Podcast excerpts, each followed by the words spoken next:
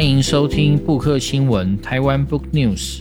我是主持人定刚，我是主持人之韵，这里是全台湾最麻吉的读书 Podcast，欢迎你加入我们的行列，耶、yeah, 都没有耶，因为我们要来思辨了嘛，你还在思辨？对，今天不做那个太多感性的讨论，我们要来思辨。嗯，好，我们今天要介绍的书是上一堂思辨国文课，它是吴媛媛老师写的。那这是他的第二本书，他前一本书叫《思辨是我们的义务》，那它是奇光出版社出版的，应该四月中的时候才刚上市。嗯，是一本还蛮新的书，对对对，热腾腾。嗯。你要不要介绍一下吴媛媛这位作者吴媛媛的背景？嗯、他他为什么会写一个上一堂思辨国文课？而且他这个书名虽然叫国文，可是不是我们台湾的国文课，是瑞典的国文课，对不对？它是以瑞典的国文课为例。对，就是、就是每一国都有自己的国文课嘛。呃，吴圆圆老师他是台大中文系毕业，然后在瑞典拿到东亚所的硕士。那现在也在大学做中文的讲师，他先生是瑞典的高中老师，所以对于呃瑞典的整个教育制度的规划，其实有很深入的理解。那前一本书其实重点是在他们的思辨教育，这本书的重点是在国语文教育。那因为他介绍非常的详细，所以其实我们可以完全把这本书跟台湾的制度跟国语文的想象来做一个对比，这样。因为刚好，其实我们我们两个 就是我们的那个奇异国文文创，我们有出奇异国版的高中国文课本嘛？对，想说可能有的有的朋友们知道，有的朋友们可能第一次听到。对，嗯，嗯，所以我们看的时候就非常有感，这样子。那这本书在出版之前，他有找我来写一个推荐序。嗯，对，那我里面稍微针对台湾跟瑞典的对比，写了一个一个推荐序。对，不过想说这一集其实我们可以聊更多，聊更多。你要聊什么秘辛八卦吗？也不是秘辛八卦。对，我想在这本书里面，上一堂思辨国文课里面，作者提到一件事情，就是瑞典它的高一、高二、高三的课程的规划其实是不一样的。那高一跟高三是语言课，对，语文课这样。那高二是文学课。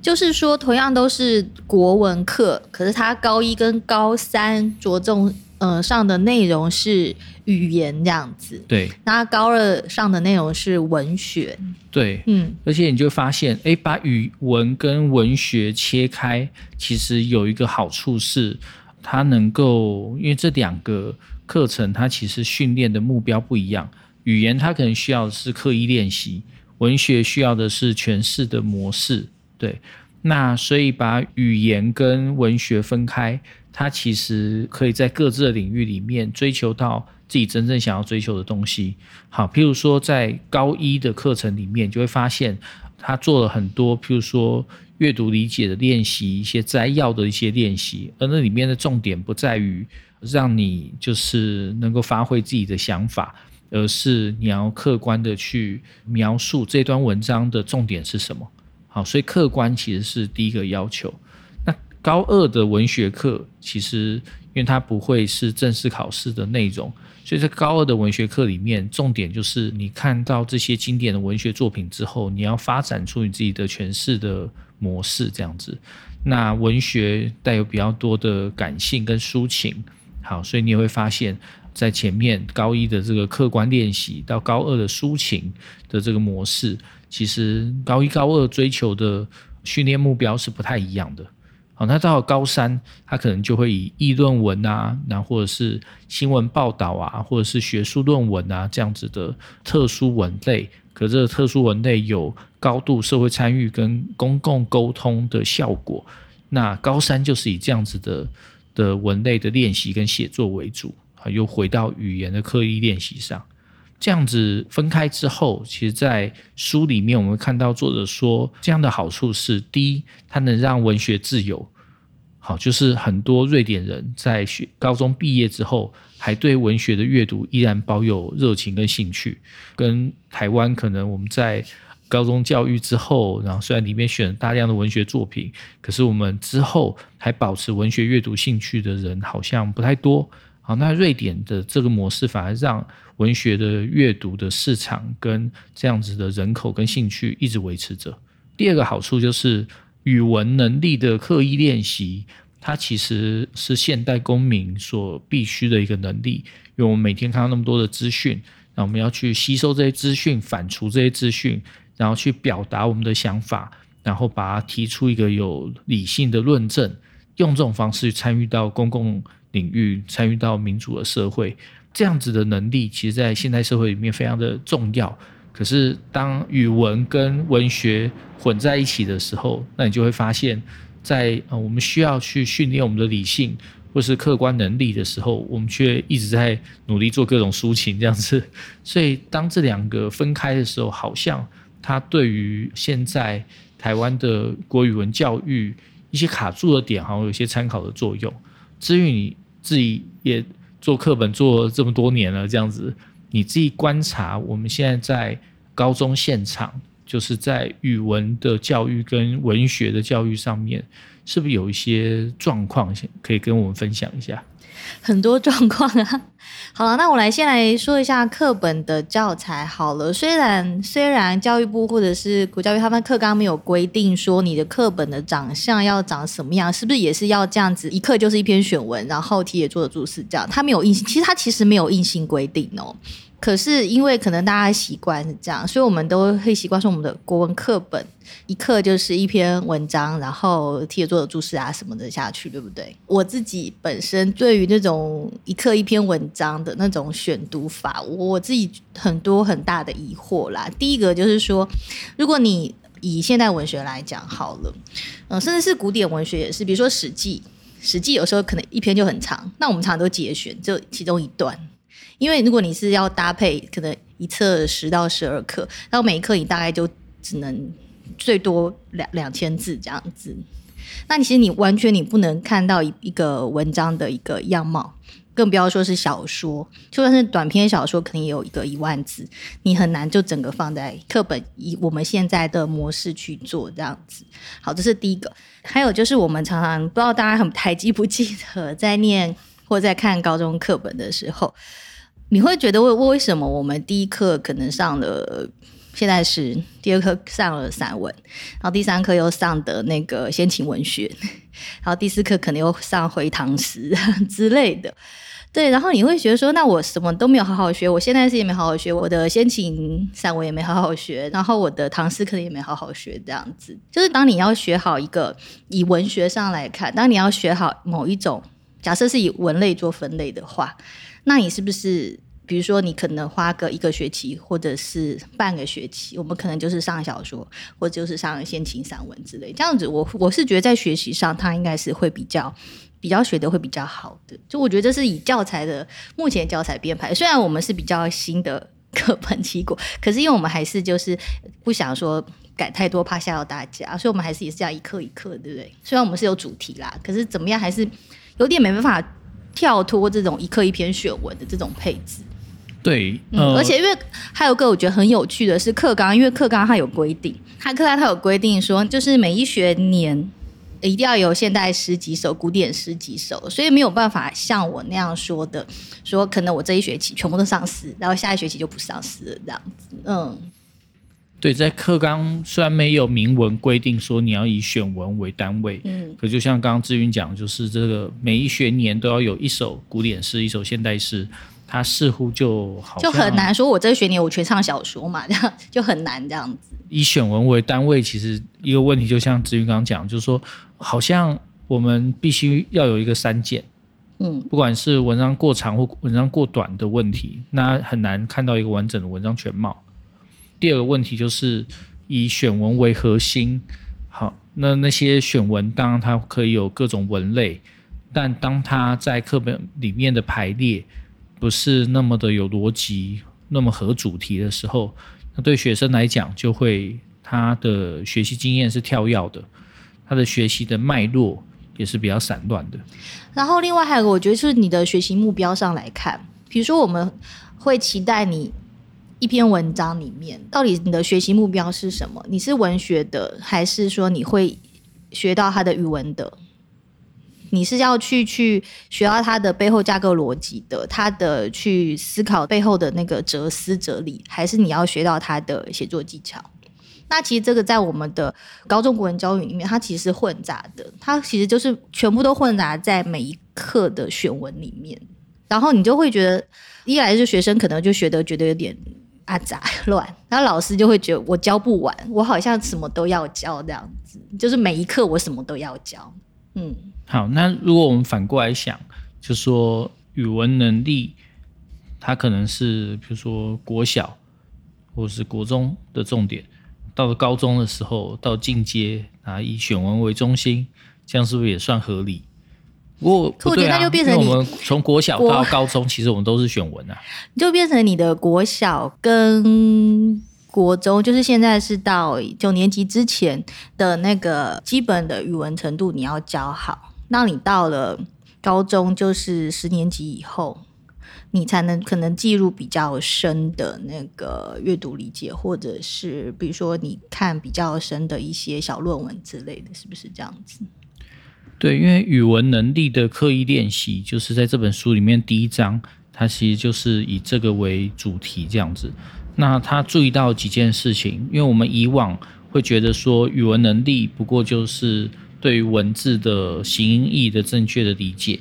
然后，所以去背形音义，然后去背题解注释，类似这种。可是，在瑞典的一个状况，它是它会把文章的脉络跟结构的可视化当成是一个训练的目标。所以，呃，老师在上课的时候，常常会跟瑞典学生说：“哎，你的红线跑掉了。”这样，就说如果文章有一个逻辑论证，那个逻辑论证我们可以画一条红线，而这些红线一个句子跟一个句子之间，它应该是有所连结的。好，那红线掉意味着就是让文章有脉络跟有它的结构，这件事情是需要训练的。而在台湾的写作练习或是我们的文字的训练里面，好像这一块会比较少。那有时候你会发现啊，比如说我们在出版社，那你会发现一个编辑，如果他不是老手，他是新人的话，常常我们还要从头开始训练起他文章的一个结构跟脉络的连接的一个状态。那就发现，哎，好像在国民基本教育里面的这种训练好像有点不足。好，那在呃语文的刻意练习也会提到，像修辞学。好，那台湾的修辞学都是在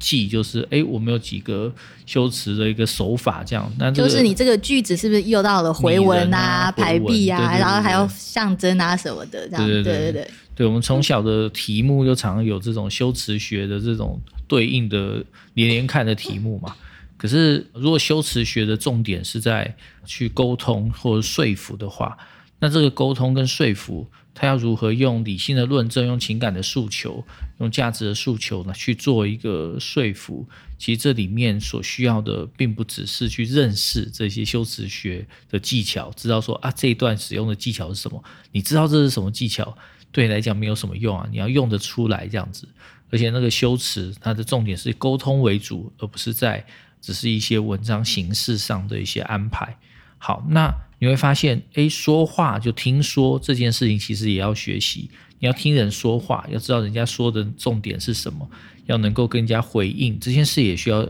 练习。这样子，那最后就是，诶，现代语文能力，你发现媒体跟资讯的素养也非常的重要，因为我们在网络社会里面收取大量的资讯。而这些资讯，其实如果没有媒体素养的一些训练的话，其实我们很容易被表面的资讯所迷惑。我们不知道说，诶，这些可能会需要知道是它来源是什么，或者它带来的意识形态是什么。那类似的训练，其实都是在瑞典高一跟高三的语文课里面有特别去刻意练习的部分。那这个好像是台湾的国语文教育里面比较缺少的部分。嗯，可是我觉得这也要看说我们的国语文教育，尤其是高中的国文教育，我们到底目的目标是什么？这样子，目标就是一零八课纲啊，三面九项啊，然后就是核心是终身学习啊，对啊，嗯、然后分项就是自主行动、沟通互动、社会参与。你非常熟，这就是我们的目标啊，就是总纲已经写的非常清楚。嗯、那国语文科其实也是按照这个方向在在制定的这样子。可是学校。现场，学校学校当然就是另外一个状况啊。学校第一个就是高中很多还是以升学为主嘛，所以他们想象的还是哎，就是这个训练能帮助你通过升学考试。那升学考试因为现在我们只剩学测了，我们的那个职考就七月那个没有考，对，七月的那个没有考。嗯分科测验哦，对，现在叫分科测验。分科测验，不好意思，嗯，分科测验已经不考国文跟英文嘛，对啊，嗯、所以国文、英文不考的一个状况，所以就是以学测的那次的考试为主。而那次的考试里面，你会发现考试的重点其实是在于阅读理解跟写作。好，就是我们有大量的选择题，而那选择题里面都是你上课的时候没看过的文章。啊，上课看过的文章大概都很不太容易出现，那所以你看到大概一万五千字左右的这些新资讯或新的文章的时候，你要如何在短短的九十分钟里面把它看完，而且作答这件事情就考验你的阅读理解能力。那再来我们还有国写，那国写里面它其实就是一个写作的一个训练，所以现在的大考其实是以写作跟阅读理解为主。但我们在高中里面，我们会发现，诶，在平时的那个学科测验的重点，好像还是在课本内的资讯。那我们就看到，我们平常的学科测验，它其实还是以，就是说，形音义的正确性，或者是少量的阅读测验的这种形式为主。那你就会发现，诶，那如果真的是以考试为主的话，那不是应该？让平时的训练、课本的要求也跟上大考，可是我们看到，哎，现场好像有另外一个想法。因为我想的是，有的时候是我有遇过老师回馈啦，就说他们为什么小考还是会要考得很跟课文，而不是说像大考那样好像没有什么范围这样子，或者是考学生没有念过。一来就是，当然是你验收他教的，你有学生有没有学会嘛？那另外一个就是他会怕说，比如说高一的学生，你一进高中，你就给他一个无范围的语文考试，这样子他们会全部都很没信心。老师好像会有一个想象吧，他觉得说国中升到高中，然后好像要有一个过渡，嗯，那个过渡就是国中的时候还是以选文为主，然后是以这种有范围的为主，到高中的时候突然进入到这种。语文能力测验或者素养的一个学习，他们好像会需要一些接轨。可那个接轨如果是个转化，我觉得没有问题啊，就是转化成大考为核心这样。可是常常在现场上看到，就不见得会这样，就还是以这种传统的题型为主。对啊，我们继续来讲，那文学呢，在这本书里面，作者提到的是，在瑞典的一个训练里面，他会把文学的训练，第一个是考试不考。那第二个是学生在这里面，其实最重要的是获得一个诠释的模式，就是说他用一个特殊的方法去诠释这篇文章。那诠释文章的时候，抓到几个重点，第一个是人性的普遍经验，所以不管是古瑞典文，那不管是其他欧洲语言的这种文学作品，或者是现代的文学作品，它的重点都放在就是人性的普遍经验上。那这件事情就避开说，诶，我们为什么一直在学，比如说两千年前中国古人的某种心境的这样子的文学作品？其实我觉得这也是反映到说，有一点之前不是有文白之争，那我自己的立场是。没有说学古文不好，甚至我我自己还蛮喜欢读古文，因为有的真的写的还不错。那重点是我们选文学的古文是选了什么东西？我们给学生读了什么古文？第一个，第二个是你怎么去诠释，怎么去教学生去阅读这些古文。反正有个朋友跟我分享，他觉得说他最不喜欢的古文课经验，他本身是一个其实很喜欢文学文字的人，可是他觉得他不喜欢的古文课经验，是因为他觉得很多。课本里面收的古文是，或是老师教的那个，把这些古文教的放的重点，不再是一些生命经验，像你说的，就是人性普遍经验的分享这样子，而是有点像是在教条，或是就是有种上对下在指导你的那种概念，就是。因为我们收的很多古文也可能也都有这种气息嘛，这样子。那如果是讲一些就是人性经验的古文的话，跟我分享那个朋友，他就说他就很喜欢像这样的，在古文课我看到这些古文的话，嗯，对，因为我们现在的古文的选文，其实这几百年来没有什么变化，几百年，几百年就是被当成是中国文言文的经典的，其实没有什么变化。嗯、那所以我们在这里面能够取舍的对象也不多。当然，就是我们如果要进一步挑战的话，就要挑战何为经典的这件事情。但如果我们有一个更明确的目的，就是读文学的目的是什么的话，其实我们比较能够去从这样子的窠臼里面脱离出来。好，譬如说，以往大家读文学的目的，对中国古人来讲的训练来讲，它就是进入到中国士大夫阶层的这种精神的共感上。所以抒情传统是，诶，如果我们以往这个阶层，我们就是会这样子感动着，那你现在有没有办法读这篇文章而感动？比如说，一直有个说法嘛，读《出师表》不哭者，然后哗啦哗啦哗，大概意思就是说，好像不是人这样子。对对对对对 对。那为什么你要读《出师表》的时候一定要？一定要非常感动，这样对对对，嗯、它其实有一个就是情绪，或是抒情，或者说呃感性模式的一个训练。有这个感性模式的训练，对于以往的士大夫教育来讲非常重要。好，可是对于今天来讲，我们到底如何看待这个感性的训练，或感性模式的歧义化？因为这个感性模式的歧义化跟现代经验是非常不搭嘎的，非常不合的。第一是我们现代人其实允许大家有各自独特的感受模式，而且是真实的感受模式，不是去揣摩上意去学一套老师要你学的感性模式，而是发挥你自己在这个生命过程中自己独特的感性模式。好，那所以如果是这样子的话，我们读文学的目的到底是什么？不是应该让诠释更多元吗？让感受更多元吗？而不是进入其一化的士大夫感性模式的训练。好，那在瑞典这边，我们就发现，诶，他们的确在文学的训练上，他是强调说，一他不考试，呃他也不是以老师所诠释的为主，而是着重的是学生各自的自我诠释。